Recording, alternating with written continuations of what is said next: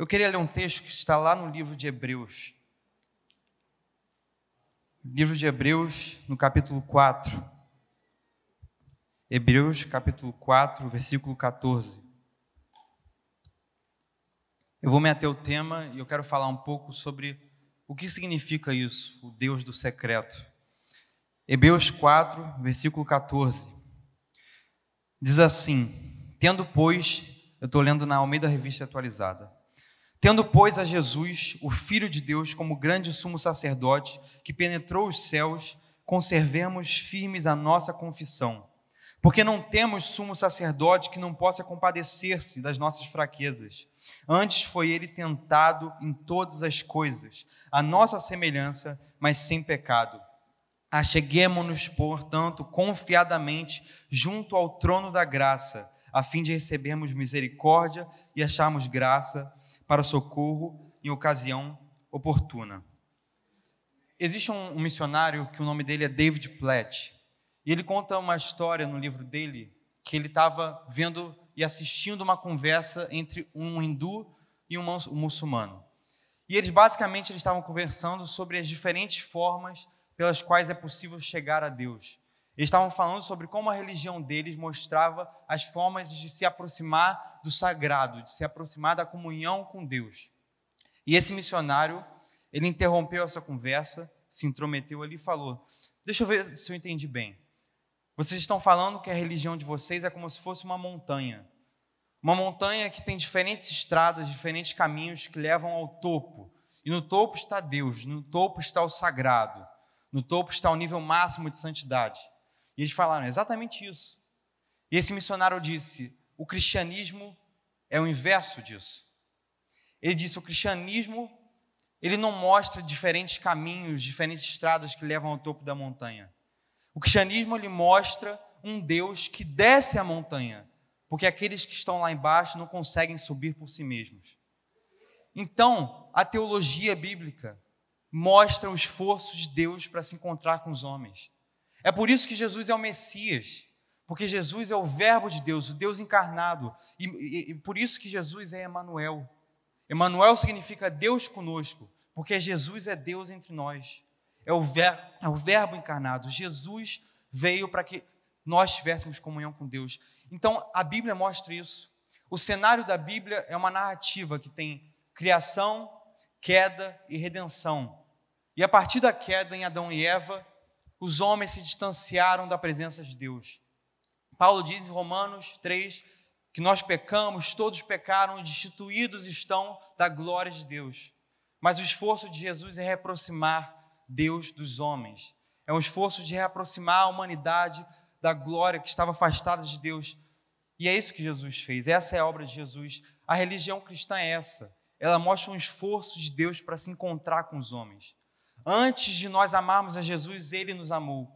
Antes de nós encontrarmos e buscarmos a Deus, Ele nos buscou. E é isso que a Bíblia mostra. Quando a gente olha, por exemplo, o Antigo Testamento, a lógica da apresentação de Deus era completamente diferente. Deus ele se apresentava de maneiras especiais. Ele se revelava no tabernáculo, ele se revelava por meio da Shekinah, ele se revelava no Santo dos Santos e nem todos tinham acesso. Por exemplo, eram necessárias fazer, eh, era necessário ser feito ofertas de ações de graças, que elas simbolizavam que o homem era criatura feita por Deus, elas simbolizavam um esforço de que as pessoas queriam ter comunhão com Deus, então se apresentavam ofertas de ações de graças. Mas elas não eram suficientes, porque o homem é pecador. Então existiam ofertas pelo pecado, ofertas pela culpa na qual havia sacrifício, havia derramamento de sangue, porque a Bíblia diz que sem derramamento de sangue não há remissão de pecados. Porque quando há pecado, deve haver derramamento de sangue, pois a vida está no sangue. Ou seja, Deus é santo, e quando um pecado é cometido, é necessário haver uma resposta. E as pessoas precisavam apresentar, por meio do sacerdote, oferta pelo pecado, pela culpa, na qual havia um sacrifício, pela vida do sacerdote, pela vida das famílias, pela vida do povo. Mas em Colossenses 2,17, Paulo introduz no Novo Testamento o conceito da sombra, que ele fala que nós não devemos nos escandalizar com as festas judaicas, Nós não devemos nos escandalizar com os costumes judaicos porque eles são sombras, mas o corpo é de Cristo. E o que isso significa? Ele está falando que todos esses costumes eles apontavam para algo maior, eles apontavam para algo que viria. E é literalmente isso. Porque no tabernáculo Deus se revelava, mas nós, como Paulo disse, hoje nós somos tabernáculo da presença de Deus, hoje nós somos templo do Deus que mora em nós através do seu Espírito. Antigamente eram necessárias ofertas pelo pecado, mas Cristo foi o nosso sacrifício eterno, a oferta pelos pecados de todos nós. Então, no Antigo Testamento havia uma lógica diferente, mas no Novo Testamento, como plano de Deus consumado, nós nos reaproximamos do Senhor através da obra de Jesus. O homem estava afastado de Deus, mas ele voltou para a presença de Deus. É isso que a Bíblia mostra. E é isso que é o tema dessa conferência.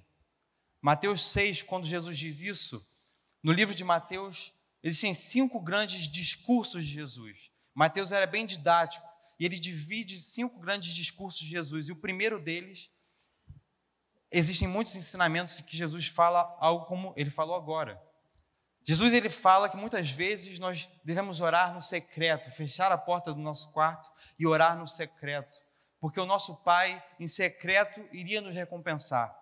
Jesus também disse, nesse mesmo sermão, que quando nós fôssemos jejuar, a gente não deveria fazer com o objetivo de se mostrar contristado, que nem os fariseus faziam, mostravam o seu rosto desfigurado. Jesus disse: quando jejuarem, limpem o seu rosto, para não parecer que vocês estão mostrando contristamento. Façam um jejum porque vocês querem se manifestar como um desejo de comunhão com Deus. Então, o que Jesus está falando? Jesus está mostrando nos evangelhos que Deus ele não se revela só para o seu povo, ele não se revela só para a sua igreja como um conjunto, mas Deus deseja ter um relacionamento com cada um do seu povo. Deus é um Deus da comunhão com o seu povo, mas também é um Deus do secreto. Um Deus que deseja que seu povo, cada um individualmente, tenha práticas de comunhão com Ele. É isso que Jesus está falando. Para ir contra a mensagem dos fariseus. Como surgiram os fariseus? Eles surgiram durante o período helênico. O que, que foi isso? Entre o Antigo e o Novo Testamento existia um personagem chamado Alexandre o Grande. E ele fez muitas conquistas militares e ele dominou o povo judeu. E ele iniciou o período helênico, que era o período em que a, a cultura grega ela se expandiu. Os costumes gregos se expandiram eles se misturaram muito com o povo judeu. E aí, os fariseus foram um grupo de resistência que surgiu nessa época. Um grupo que buscava preservar os costumes judaicos. Mas eles muito se perderam numa hipocrisia religiosa, porque eles faziam as coisas, faziam as disciplinas espirituais só para mostrar que estavam fazendo, e não com um desejo de se apresentar perante Deus. E o que Jesus está falando é: nós temos que ter vida de comunhão na igreja, vida como igreja, conjunto. Mas Jesus também apresenta palavras na qual ele fala que nós precisamos nos apresentar perante Deus sozinhos às vezes. Um relacionamento individual com Deus. E o Deus individualmente irá falar conosco. É sobre isso que esse texto de Hebreus que nós lemos fala. Ele fala de uma teologia da comunhão com Deus. Ele fala por que Deus é um Deus do secreto. Porque Deus também se revela a nós individualmente. É isso que esse texto de Hebreus fala e é isso que eu quero compartilhar com os irmãos. Eu vou falar muito brevemente, mas se Deus falou comigo e me trouxe aqui é porque eu sei que Ele quer falar com alguém aqui, nem que seja um só. A primeira verdade que esse texto mostra é que Deus é um Deus do secreto e Deus pode ser um Deus do secreto, porque Ele restaurou a nossa comunhão com Deus por meio de Jesus. É isso que lá está no versículo 14.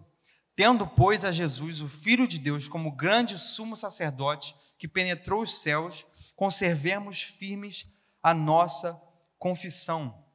O que esse texto está falando, o que esse versículo está falando, é da doutrina da união com Cristo.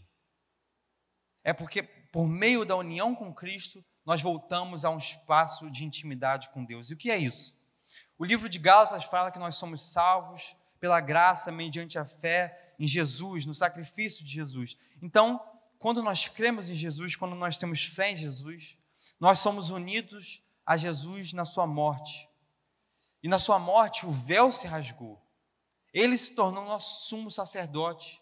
Ele se tornou nosso único mediador entre Deus e os homens. Então agora o acesso a Deus está livre. É por meio de Jesus. Nós podemos ter acesso a Deus e Deus é um Deus secreto, porque Jesus é o nosso sumo sacerdote, porque nós estamos unidos com Ele. Jesus, ele experimentou o distanciamento de Deus, para que nós pudéssemos experimentar a aproximação de Deus. Jesus viveu o Getsemane, para que a gente possa um dia viver o paraíso. No Getsemane, fica muito claro como é por meio de Jesus que nós podemos aprender a obediência e intimidade com Deus. Lá em Deuteronômio 3, vai aparecer o episódio em que Moisés discute com Deus, porque Deus não queria deixar Moisés entrar na terra de Canaã. E o que acontece é que Moisés argumenta, argumenta, ele muitas vezes concorda com Deus, só que ele diz assim: Mas, Senhor, me deixa entrar. E o mais na língua portuguesa, se a gente pensar no que Moisés estava querendo dizer, ele introduz o argumento mais forte. Então, o que Moisés estava falando é: Eu entendo, Senhor, mas eu rogo-te me deixe entrar. O que Moisés estava falando, a sua vontade era mais forte. Ele queria que a sua vontade fosse mais forte do que a vontade do Senhor. E o Senhor diz: Basta, Moisés, basta. Mas no Getsemane, o que Jesus disse? Pai, afasta de mim esse cálice, mas seja feita a tua vontade. Ou seja, em Moisés, o argumento mais forte era a sua vontade, em Jesus, o argumento mais forte era a vontade do Pai. Então Jesus ele experimentou o sofrimento, o distanciamento, para que a gente aprendesse a obediência, para que a gente aprendesse o que é estar próximos de Deus, porque Jesus nos restaurou a comunhão com o Senhor. É isso que a Bíblia mostra. Nós temos comunhão com Deus porque Cristo é o nosso sumo sacerdote, porque Cristo penetrou os céus, porque a obra de Cristo foi consumada. Então não há nada mais que possa nos separar do amor de Deus em Cristo Jesus. Romanos 6, versículo 1 diz assim: Que diremos, pois? Permaneceremos no pecado para que a graça abunde? De modo nenhum nós que estamos mortos para o pecado, como viveremos ainda nele? Ou não sabeis que todos quanto fomos batizados em Jesus Cristo, fomos batizados na sua morte, de sorte que fomos sepultados com ele, pelo batismo na morte, para que como Cristo foi ressuscitado dentre os mortos, pela glória do Pai, assim andemos nós também em novidade de vida. Porque se fomos plantados juntamente com ele na semelhança da sua morte, também o seremos na sua ressurreição. O que esse texto está falando é doutrina da união com Cristo. É isso que o nosso batismo representa. Nós entramos na água, nós morremos com Cristo e saímos das, das águas. Nós ressuscitamos com Cristo. Pela fé, nós nos unimos a Cristo. Cristo morreu, nós morremos para o pecado. Cristo ressuscitou. Nós ressuscitamos para uma vida com Deus. E quando ressuscitamos, nós novamente somos aproximados do Senhor para que a gente possa conhecer a Deus no secreto. Então, Deus é um Deus secreto, porque a obra de Cristo foi consumada, porque Ele é o nosso sumo sacerdote. É muito claro isso. Antigamente era necessária a mediação do sacerdote. Em Cristo, o acesso a Deus está livre por meio dele, porque Ele é o nosso único mediador. Então, por Ele, nós podemos nos achegar a Deus. Ao nós unirmos a Cristo por meio da sua morte e ressurreição, que a Bíblia mostra, é que entramos em um estado de comunhão com Jesus, comunhão com Deus. A obra de Jesus, ela não nos une não somente a Deus por isso, mas porque Jesus é o próprio Deus. Jesus é o Verbo encarnado, Jesus é o Deus Filho. Então, quando nós conhecemos a Cristo, estamos conhecendo a Deus. Quando nós nos unimos a Cristo, quando nós oramos a Cristo, quando nós cantamos a Cristo, quando nós amamos a Cristo, estamos amando o Deus do secreto. Aquele texto famoso de Marta e Maria, ele mostra muito bem isso. Eu vou ler o texto, Mateus, Lucas 10, versículo 38. Diz assim: E aconteceu que, indo eles de caminho, entrou Jesus numa aldeia, e certa mulher, por nome Marta, o recebeu em sua casa. E tinha esta uma irmã chamada Maria, a qual, sentando-se também aos pés de Jesus, ouvia a sua palavra. Marta, porém, andava distraída em muitos serviços e, aproximando-se, disse: Senhor, não se te dá de que minha irmã me deixe servir só? Diz-lhe que me ajude. E respondendo Jesus, disse-lhe: Marta, Marta, estás ansiosa e afadigada com muitas coisas, mas uma só é necessária. E Maria escolheu a boa parte, a qual não lhe será tirada. Irmãos, o que Jesus estava fazendo aqui era um esforço completamente contraintuitivo. Porque o que Marta estava fazendo era errado, à luz do texto. Marta provavelmente estava querendo agradar a Deus, a Jesus. Marta estava querendo tratar bem Jesus, receber bem, como os costumes judaicos mandavam. A gente não sabe se por trás disso Marta estava com soberba, com arrogância, a gente não sabe. Mas fato é que, quando a gente olha pela primeira vez pelo texto, Marta não está fazendo nada de errado. Então, por que Maria era correta?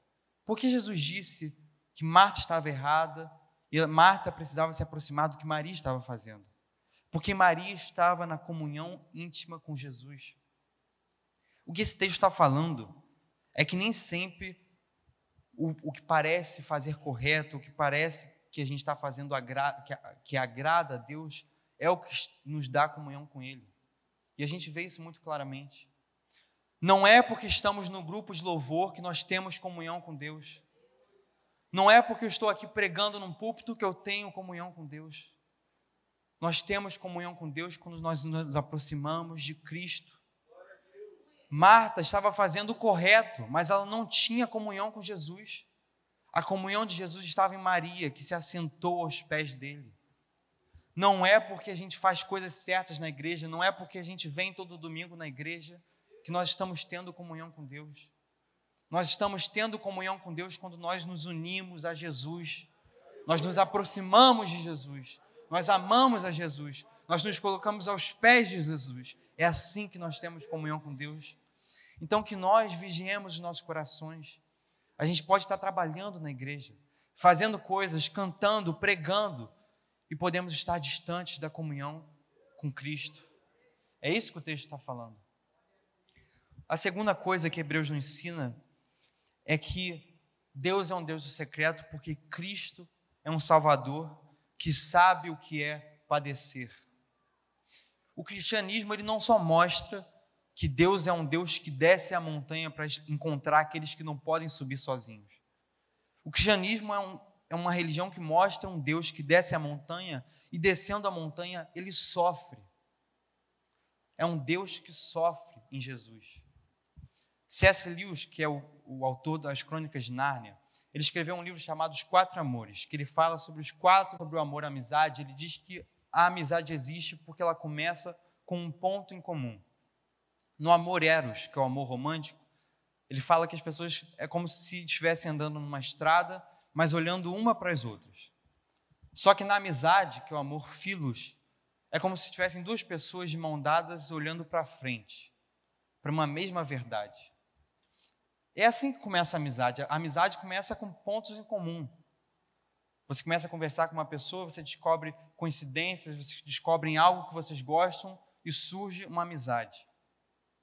Ora, é isso que nos explica por que na Bíblia nós podemos ver que Cristo é o nosso amigo. Porque Cristo não é um Deus distante que está no topo da montanha. Cristo é um Deus que veio ter algo em comum com nós, conosco. É um Deus que veio, se encarnou e foi tentado. Sofreu, mas sem pecado. João 15, 15, ele disse: Já vos não chamarei servos, porque o servo não sabe o que faz o seu senhor, mas tenho-vos chamado amigos, porque tudo quanto ouvi de meu Pai vos tenho feito conhecer. Jesus é nosso amigo porque ele nos coloca numa caminhada lado a lado. Jesus é o nosso amigo porque a gente pode olhar para ele se identificar em pontos. Cristo sofreu como nós sofremos.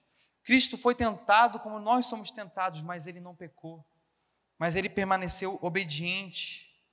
É por isso que a Bíblia diz que Cristo é o nosso amigo, porque nós sabemos o que ele faz, ele nos ensina sobre quem ele é, nós caminhamos junto com ele. Ele disse: Eu sou o caminho, a verdade e a vida. Nós temos amizade com Cristo porque Cristo é um sumo sacerdote que sabe o que é padecer. Deus é um Deus secreto porque nós podemos nos achegar a Ele e falar os nossos sofrimentos. E Deus, o Deus do Evangelho diz: sim, eu também sofri assim, em Cristo. Mas nós podemos aprender com a sua obediência. É por isso que um dia na presença de Deus valem mais do que mil dias em outro lugar. É por isso que a bondade de Deus persegue, porque a comunhão de Deus persegue todos aqueles que o buscam. Porque em Cristo nós temos um amigo, alguém que caminha conosco. Quando ele caminha conosco, ele é o nosso bom pastor, e a sua bondade e a sua misericórdia nos seguem todos os dias. Cristo é um sumo sacerdote que sabe o que é padecer.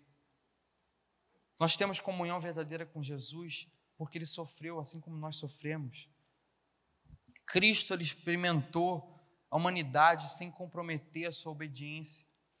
Em Isaías 53, Cristo é a ovelha muda, ferida e oprimida por Deus. Em Isaías 42, Jesus é o servo de Deus, o servo sofredor. Jesus exclama na cruz: Deus meu, Deus meu, por que me desamparaste? Quando nós estivermos em dificuldades e acharmos que nós somos os primeiros a gritar: Deus, Deus, por que esconde seu rosto? Jesus já fez isso na cruz. Para que a gente, quando estivesse passando por esses momentos, nós soubéssemos: o final da história é feliz. Jesus passou por isso para que a gente apenas tivesse sentimentos, mas na verdade Deus está conosco. Jesus sofreu para que ele fosse o nosso verdadeiro sumo sacerdote. Jesus desceu a montanha para nos encontrar. Nós podemos ter comunhão sincera, nos achegar ao Deus do secreto, falar das nossas angústias, porque nós podemos nos identificar em Cristo. O Deus da comunhão não é o que espera os caminhantes subirem a montanha. É o Jesus que desce a montanha para buscar os aleijados, buscar aqueles que por si mesmos não podem subir. Provérbios 17, 17, texto conhecidíssimo. Em todo tempo ama o amigo, e para a hora da angústia nasce o irmão. Só olhar para Jesus, irmãos. Nós podemos ter certeza que Jesus passou pela angústia para que nós fomos feitos, fôssemos feitos seus irmãos. Na hora da angústia nasce o irmão. Jesus passou por angústias para que ele pudesse nos chamar de amigo, para que nós fôssemos seus irmãos perante o Pai. Jesus é um sumo sacerdote que sabe o que é padecer. Ele sabe o que é passar por sofrimento. A terceira coisa que esse texto nos ensina é que Deus, ele é um Deus do secreto, porque a sua palavra diz: acheguemo-nos a sua palavra diz: se acheguem. O versículo 16 de Hebreus diz: Acheguemos-nos, portanto, confiadamente junto ao trono da graça, a fim de recebermos misericórdia e acharmos graça para o socorro em ocasião oportuna. Deus é um Deus secreto porque ele diz: se acheguem, se acheguem ao trono da graça. A conclusão lógica de tudo que a gente está vendo aqui é: se acheguem ao Senhor, se aproximem do Senhor. Diante da verdade de que Deus deseja a comunhão, diante da verdade que o véu foi rasgado, nós devemos nos achegar ao trono de Deus. Porque no trono de Deus nós achamos graça, nós achamos misericórdia. A expressão que é usada aqui, trono da graça, ela não mostra só o trono de Deus, mas ela mostra que quando a gente se aproxima de Deus num espaço sagrado de comunhão, essa comunhão é graça. O que é misericórdia? A misericórdia é quando Deus não nos dá aquilo que merecemos. E a graça é o que? A graça é quando Deus nos dá aquilo que não merecemos. Jesus, quando nos dá graça, ele nos dá favores imerecidos. E a comunhão com Ele é um favor, imerecido. É um favor imerecido. Nós não merecemos, mas por amor ele se oferece a nós. Venham, filhos, se acheguem ao meu trono, se acheguem ao trono da graça. A arca da aliança no Antigo Testamento ela simbolizava o trono de Deus, mas ela era inalcançável. Era um local santo, santíssimo, o santo dos santos. O sacerdote só podia se chegar no fundo, no, naquele local, uma vez por ano. A presença de Deus ela estava restrita especialmente. Mas para que um dia a gente soubesse que o trono da graça está aberto para nós, porque o véu foi rasgado. Nós podemos nos achegar, podemos nos achegar, podemos nos aproximar de Deus. A imagem que o escritor aos Hebreus estava tentando criar aqui é justamente de alguém que está indo além do véu. É alguém que está alcançando o que parecia inalcançável. A mentalidade judaica sempre voltava para o tabernáculo olhava para o véu, olhava para aquele lugar inalcançável. E agora os judeus estavam recebendo essa mensagem. A obra de Cristo foi consumada, o véu foi rasgado, o trono está aberto. Busquem o Senhor, achem Ele, e Ele se deixará achar. Busquem o Senhor de todo o coração, e Ele se revelará. É o que o Novo Testamento mostra. Deus está disponível para aqueles que se achegarem a Ele. Deus está disponível porque Cristo é o nosso sumo sacerdote. Então, nós vimos que Deus é o Deus do secreto, porque Cristo é o nosso sumo sacerdote, porque nós fomos reaproximados de Deus. Nós vimos que Deus é o Deus do secreto porque nós podemos nos identificar com Jesus. Jesus é um sumo sacerdote que sabe o que é padecer, um sumo sacerdote que sabe o que é sofrer. E nós vimos que Deus é um Deus de secreto porque a sua palavra diz: se acheguem, se acheguem ao trono da graça.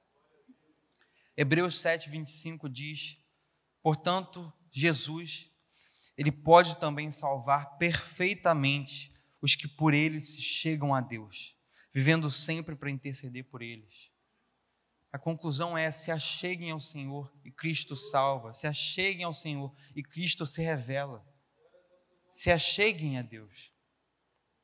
É isso que o texto mostra, é isso que a Bíblia mostra. É essa a teologia da comunhão de Deus, com Deus. É por isso que Deus é um Deus do secreto.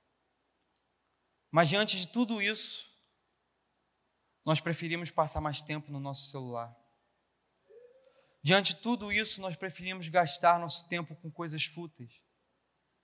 Diante de tudo isso, nós preferimos um jogo de futebol do que a comunhão com o Senhor. Diante de tudo isso, diante de tudo que a Bíblia nos revela, nós negligenciamos a aproximação a Deus. Deus está dizendo: venham, venham, filhos. O bom pastor está chamando as ovelhas e as ovelhas estão dispersas. Mas Jesus diz que Ele é o bom pastor que dá a vida pelas ovelhas. E Ele disse: As minhas ovelhas conhecem a minha voz. E é por isso que Deus me trouxe aqui, porque as ovelhas vão reconhecer a voz do bom pastor. É por isso que Deus me trouxe aqui. Tem tanta gente, agora jovens e adolescentes, tem tanta gente que decretou a falência da nossa geração. Tem gente que acha que a nossa geração não, não tem mais jeito. Tem gente que considera a nossa geração miserável. Nós nunca vamos ser avivados por Deus, nós nunca vamos encontrar verdadeira comunhão com Deus. Deus me trouxe aqui porque eu creio numa geração que ama o Senhor.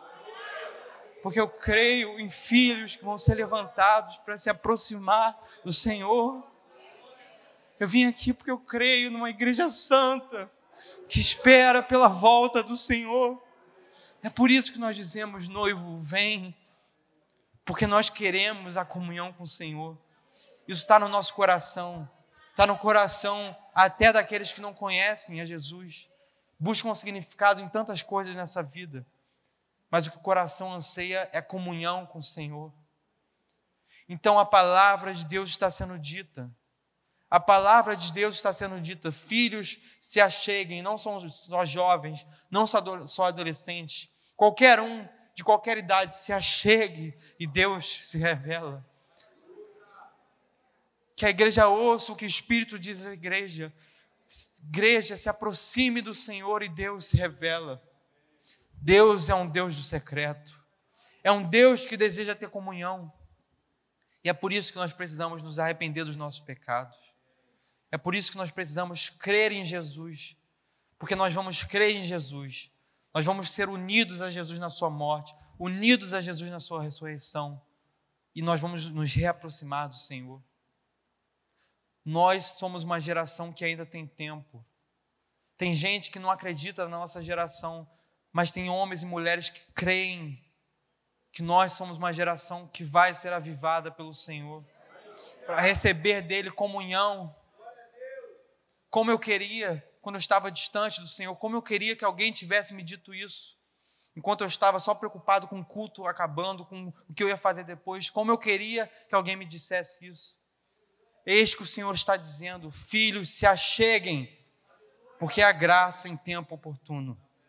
Filhos, se acheguem, porque a obra de Cristo foi consumada, porque o véu foi rasgado e o acesso está aberto. Deus desceu a montanha para nos encontrar. O filho, o pai do filho pródigo está de braços abertos. Basta nós o encontrarmos. Basta nós orarmos, basta nós buscarmos e Deus se revela. Porque Ele é o nosso bom pastor. Ele dá vida pelas ovelhas. E as suas ovelhas conhecem a sua voz. Deus é um Deus do secreto. E Ele deseja se revelar a cada um de nós.